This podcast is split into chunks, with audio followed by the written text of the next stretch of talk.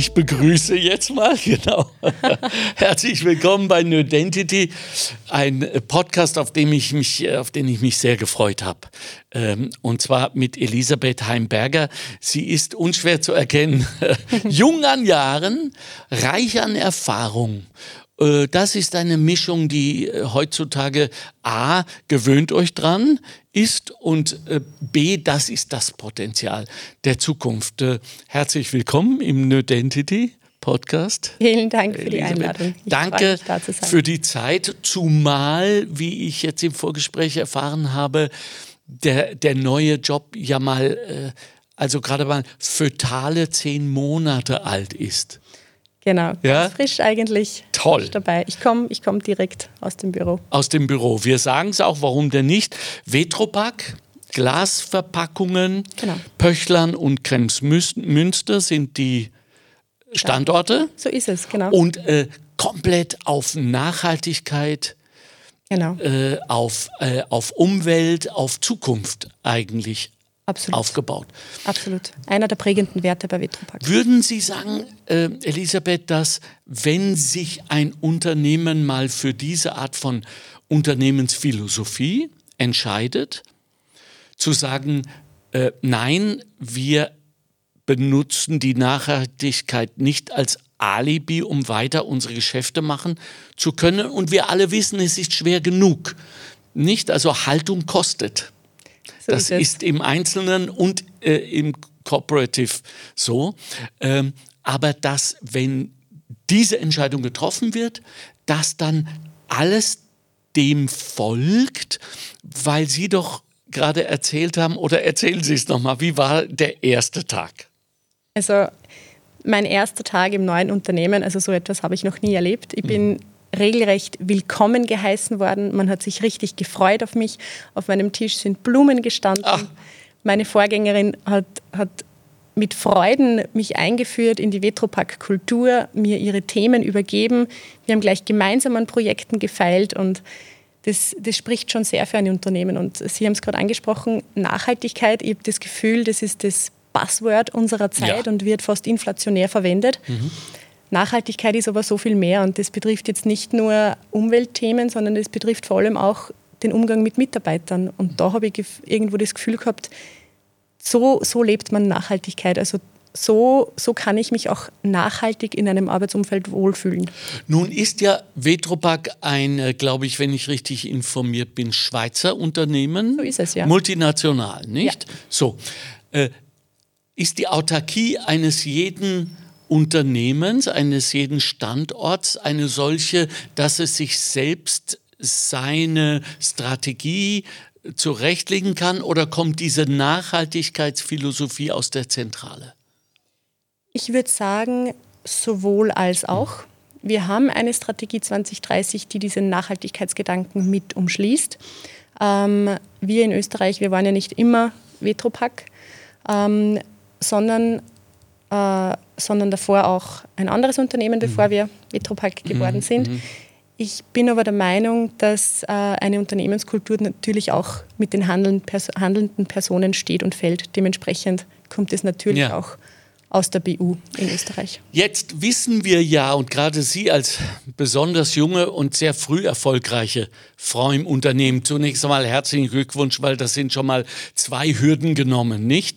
Jung und Verantwortung bekommen ist nicht so üblich, sage ich mal vorsichtig, und äh, dazu noch junge Frau, ja? Wir pirschen uns jetzt so, ans Land.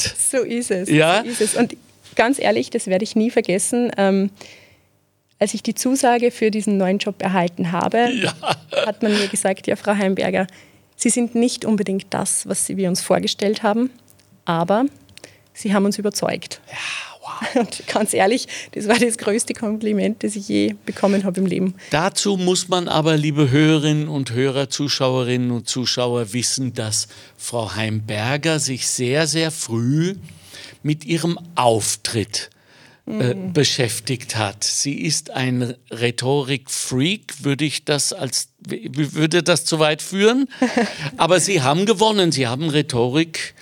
Genau, ich, ich habe äh, hab damals in der Landjugend und vor allem auch im Gym schon beginnen dürfen, mhm. ähm, mich ein bisschen auszuprobieren, hatte, hatte da eine Spielwiese und ähm, ganz ehrlich, da hat immer eins zum anderen geführt. Ich habe nie, nie irgendwie mit muss, mhm. das muss jetzt so sein, sondern mhm. vieles hat sich einfach so ergeben. Eine sensible Gratwanderung, nicht? Zwischen ja. würde gern, will aber nicht müssen. Ganz genau. Mhm. Ähm, wir sprechen ja über die Identität Niederösterreichs. Mhm. Und Sie als junge Frau wissen es genau, dass wenn man Clubbing ist, Disco, äh, irgendwo After Hours. Man lernt jemanden kennen. Was ist die erste Frage in den allermeisten Fällen? Also zumindest war es zu meiner Zeit so, dass es immer eine Frage gibt, mit der man einsteigt. Welche ist das Ihrer Erfahrung nach? Oh, gute Frage. Ähm, spontan würde ich antworten, wo kommst du her? Interessant. Wow. Zu meiner Zeit war, wo wer herkommt, vollkommen egal. Was machst du? Ah ja, natürlich. Ja? Und, und so wurde mir klar, dass ganz offenbar äh, die Tätigkeit auch ein Teil ja. der Identität sein kann. Ist das noch so? Ja, auf jeden Fall. Ganz bestimmt. Ganz bestimmt nur in Unternehmen und Tätigkeiten, mit denen man sich auch als Mensch identifiziert? Würde man antworten, ich mache das und das zu einem Job, den man eigentlich hasst?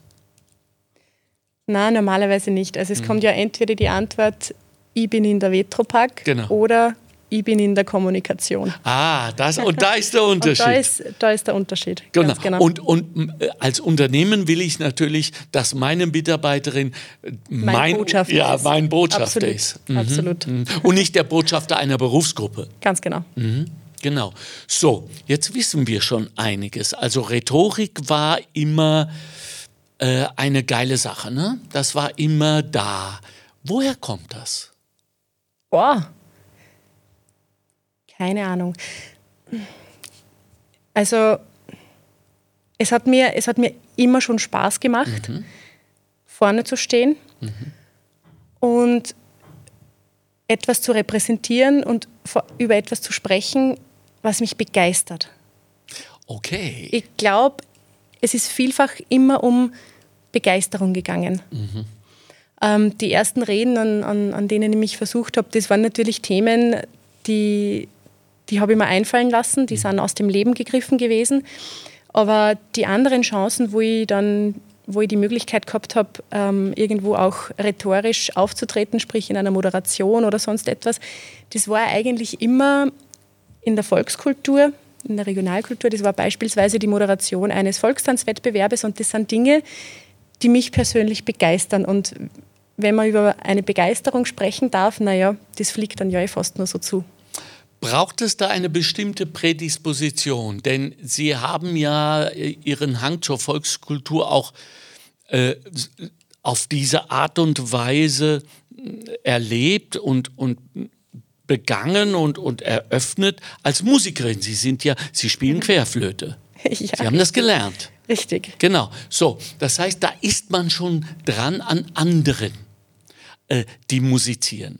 Man ist dann schon in seiner Gemeinschaft. Landjugend ist eine weitere, mhm. nicht? Und jetzt ist es die Gemeinschaft des Unternehmens. Mhm. Im Moment die Gemeinschaft hier bei Göbel Radio. ja, also wir leben in Gemeinschaften. Absolut.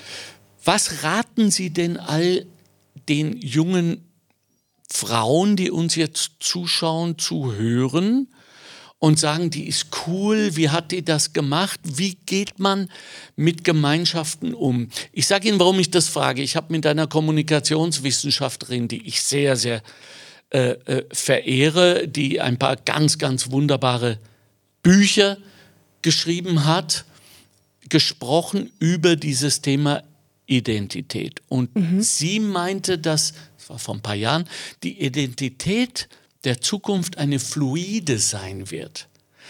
Das heißt, sie ist nicht mehr geprägt von dort, wo man herkommt, mhm. sondern geht mit, wo dort, wo man hingeht. Äh, wie ist das bei Ihnen?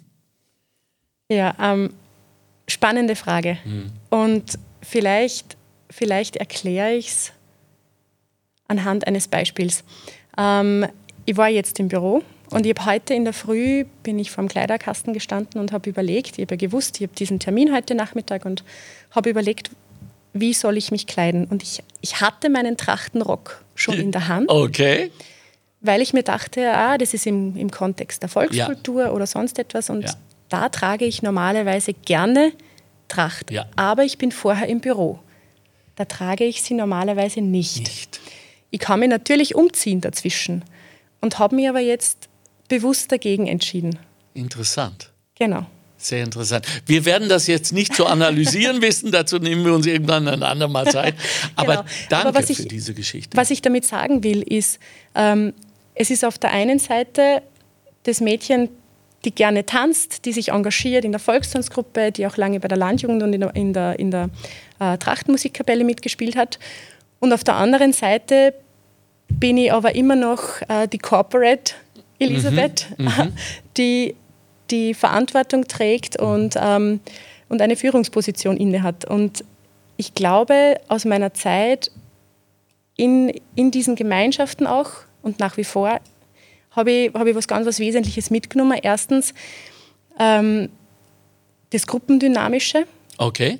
Da lernt man so, so, so viel über Menschen und Zwischenfrage, automatisch oder muss man sich auf Lernen einstellen, von wegen beobachten, registrieren? Ja. Eine, gewisse, eine gewisse Selbstreflexion ja. ist immer wichtig, auf jeden Fall. Ähm, und man fällt auch mal auf die Nase. Ja. da lernt man mal am meisten. Ja, bravo. genau. Aber was ich ganz bestimmt mitgenommen habe aus dieser Zeit und vor allem diese, durch, diese, durch diese Vereine auch, ist eine gewisse Bodenständigkeit. Mhm. Und ich habe das Gefühl, dass dieses diese Bodenständigkeit und diesen, dieses, na, ich muss nicht, mhm. mich erst dorthin gebracht hat, wo ich jetzt bin. Okay, also es ist möglich, äh, in doppelter, vielleicht sogar mehrfacher Identität zu leben. Ja, nicht? auf jeden Fall. Mhm. Trachtenrock äh, oder, oder äh, Jeans. Jeans, genau, oder es ist der Blazer und dann. Der Blazer und der, so der genau. Klassiker. Nicht? Genau. Ohne sich zu verraten? Absolut. Das geht Hand in Hand. Das, mhm. das gehört zusammen. Mhm. Also, das bin ich. Mhm. Wir kommen nochmal auf die Rhetorik zurück. Mir mhm. fällt auf, dass Sie, die Sie sich natürlich seit Jahren mit der Rhetorik beschäftigen und ob derer Sie wahrscheinlich auch diesen Job bekommen haben, denke ich, also wenn ich Ihnen so zuhöre, ich würde Ihnen den auch geben. Oh, vielen Dank. Absolut. Ähm, dass Sie aber trotzdem ein Mindestmaß, manchmal mehr, manchmal weniger an Mundart, ja, Dialekt, wie immer man das nennen will, bedienen. Und für mich, der ich komme aus Deutschland, mhm. habe meine linguale Identität nie äh, aufgegeben. Warum auch? Wir verstehen uns ja. Und ähm, da fällt mir auf, ich habe so einen Lieblingstypus von Österreicherin.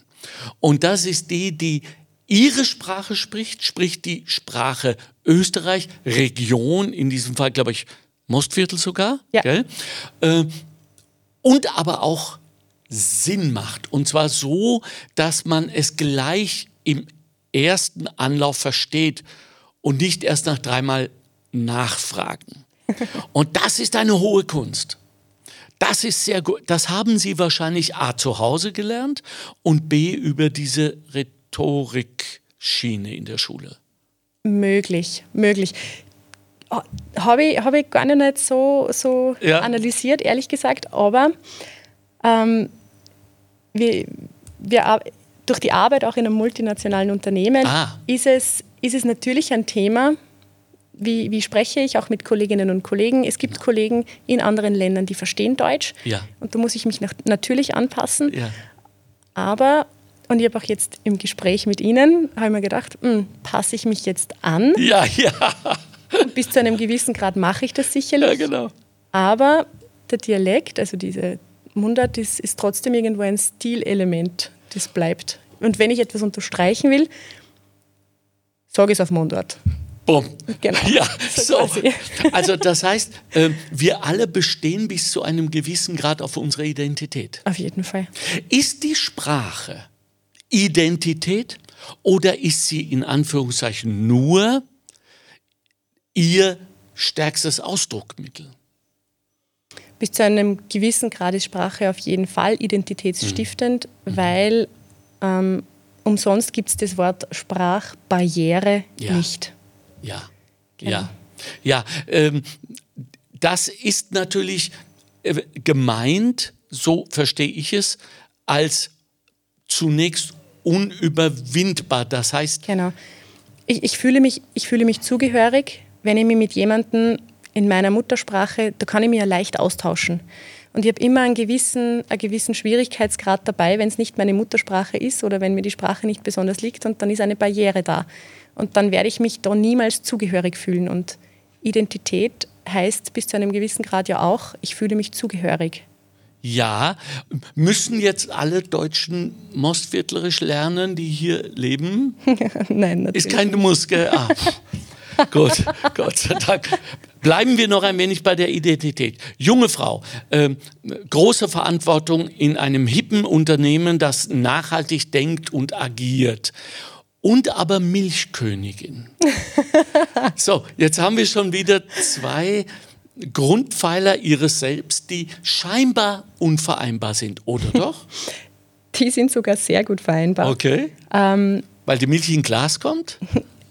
Das war der Weg zur Witwe. Ah, okay, Richtig, okay, genau. sorry.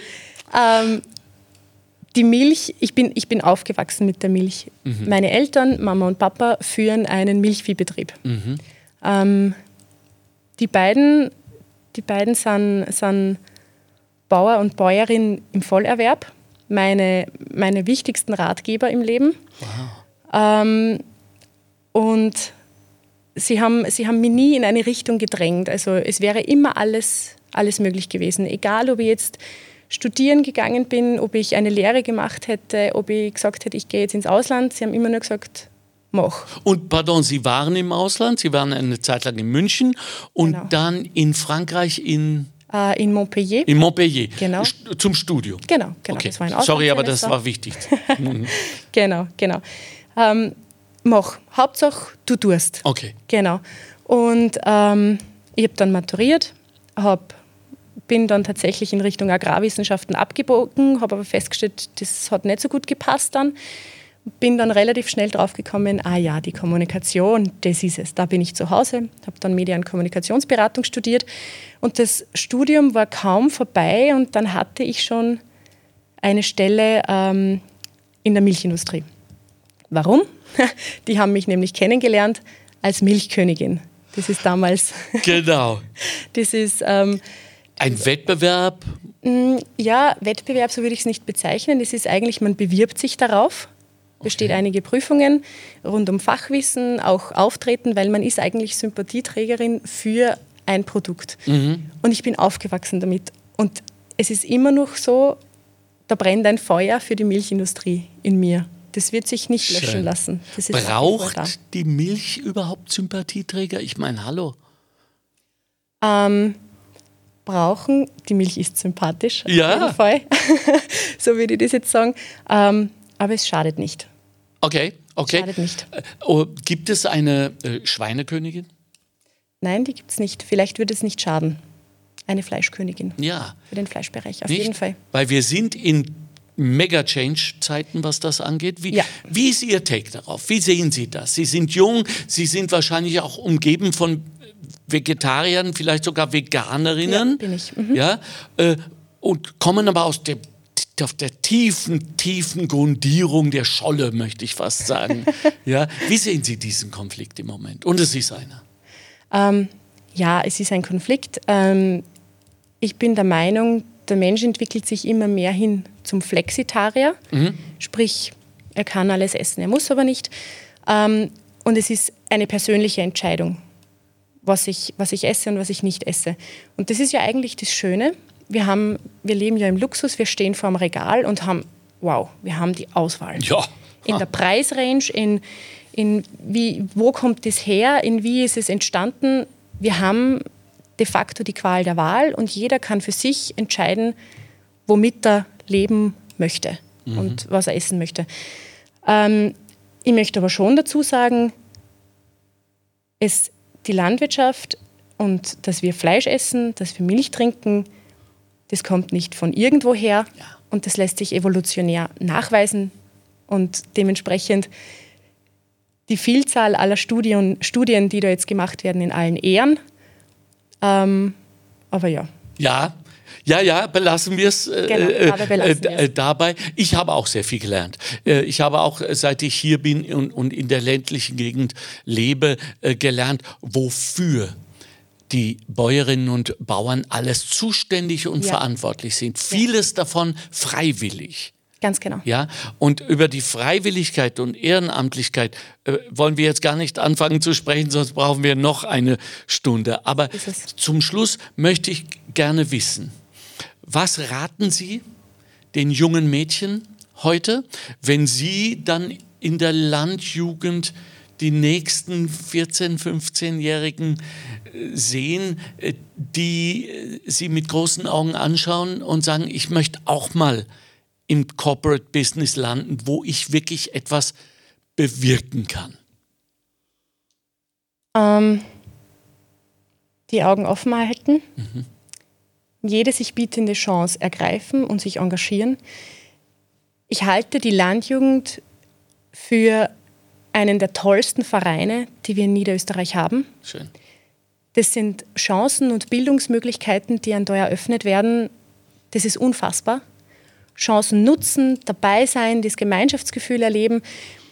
Und die Landjugend stellt wirklich Leute, die wollen, auch nach vorne und gibt ihnen Chancen und Möglichkeiten. Und ganz ehrlich, so war es auch bei mir. Und so führt eines zum anderen. So führt eine Chance von der Moderation eines Volkstanzwettbewerbes über die Möglichkeit, Milchkönigin zu werden, zum ersten Job, bis hin zur Chance, als junge Frau in eine Führungsposition zu gelangen. Weil so war es bei mir. Einsatz in, in dieser Hinsicht zur Kultur des Scheiterns, bitte? Kultur des Scheiterns. Ähm, darf, ich den, darf ich den Klassiker bringen? Unbedingt. ähm, niederfallen, aufstehen, Krönchen richten, weitergehen. Ja, als Lebensprinzip. Absolut. Oder? Ja? Und wie schon gesagt, im Scheitern lernen wir am allermeisten. Ja. Und das ist wahr. Jeder scheitert. Jeder, jeder erlebt einen Tiefpunkt in seinem Leben. Weitergehen. Ja, ja. Äh, darf ich noch fragen? Diese Identität, und ich spüre ja, dass sie Ihnen ganz, ganz wichtig ist, obwohl Sie jetzt ja doch auch, und die gibt es ja, den Weg gehen könnten, als junge Frau zu sagen, ähm, ich möchte eigentlich nicht über meine Herkunft sprechen, äh, bis hin zu ich schäme mich ihrer fast, was clearly not the case is. Nein. Ja? Und, ähm, und andererseits haben wir vorher festgestellt, dass wir natürlich auch fluide Identitäten sind. Ich bin im Ruhrgebiet geboren, habe dort überhaupt gar keine Wurzeln mehr und wüsste auch schon gar nicht mehr, wie ich mich dort bewege. Hier bin ich aber auch natürlich ein Fremdkörper mit einer gewissen Sprachbarriere einseitig. Äh, also wie machen wir es? Wo liegt unser Identitätsgefühl der Zukunft, euer Identitätsgefühl? Uh, unser Identitätsgefühl. Ja, will sagen, äh, ich habe den Eindruck, dass Identität und das Gefühl nicht mehr einzig aus der Herkunft, aus der Vergangenheit geschöpft und geformt wird, sondern ganz viel der Gegenwart und Frage auch der Zukunft beinhaltet? Ähm, mich hat natürlich ganz klar geprägt, wo ich herkomme. Mhm. Auf jeden Fall. Aber es ist völlig egal, theoretisch, wenn jemand, wenn jemand sagt, ich breche alles ab hinter mir, ich kann, ich kann trotzdem hergehen und mich selbst definieren, meine eigene Identität schaffen, natürlich. Also so ist es ja nicht. Genau, man kann sich seine Identität schaffen, ohne die bereits geschaffene automatisch geschaffene, ähm, zu verleugnen. Ganz genau. Das macht doch Hoffnung. Auf jeden Fall. Ich kann sein, wer ich will. Schön. Das wollte ich hören. Und ich bedanke mich bei Ihnen, zumal Sie ja erst vor vier Tagen einen wesentlichen Studienabschluss absolviert haben mit Erfolg. Ja, es hat, hat funktioniert. Ma Master of Arts in Business. Arts and Business. Arts in Business. Arts in Business. So sagt man. Genau. Und das gibt es jetzt schon. Das wiederum macht mir als Künstler unglaublich viel Hoffnung, weil wir gehören jetzt zu euch. Auf jeden Fall. Ja, ja. Äh, nachhaltig. Wir müssen natürlich noch, sonst geht das nicht, wenn ich schon so jemanden da habe. Was bedeutet, wenn ein Unternehmen wirklich und wahrhaftig nachhaltig ist, denkt und agiert, im Gegensatz zu jenen, äh, die das als nice to have, hot mal jetzt äh, praktizieren? Was ist der Unterschied? Ähm, der Unterschied ist die Verankerung in der Kultur. Schön. Auf jeden Fall. Da, da möchte ich Peter Drucker zitieren. Peter Drucker hat gesagt, Culture eats strategy for breakfast. Kultur ist äh, Strategie zum Frühstück. Das heißt, ich kann mir in meine Strategie noch so oft nachhaltig reinschreiben, lebe ich es nicht, schaffe ich es nicht. Und das ist, der Unver das ist meistens der, der am schwersten veränderliche Faktor, in meiner Kultur zu verankern. Tue immer schwer mit, mit, mit dem Nachhaltigkeitsgedanken. Und Nachhaltigkeit stützt sich auf drei Säulen. Es ist ökologisch, ökonomisch und sozial. Und ich muss jeder dieser Säulen Rechnung tragen. Ansonsten bleibt es ein Buzzword. Sie werden ein Buzzword. Da bin ich äh, hundertprozentig überzeugt in Corporate-Zirkeln. Äh, danke für Ihre Zeit. Danke für äh, diese, äh, diese Lebenslinie. Ich finde sie exemplarisch. Bitte geben Sie das weiter, so viel, so schnell und so multiple wie möglich. Das Land braucht's. Letzte Frage, wo kommen Sie her? Ich bin aus Zeilern im Bezirk Amstetten. Und darf ich jetzt unhöflich Schande über mich, aber ich finde es am, am Schluss dieses Podcasts so schön wie überraschend, darf ich um Ihr Alter bitten? 25. So. Das war Nerdentity. Leben Sie damit. Danke, super. Dankeschön. Danke auch.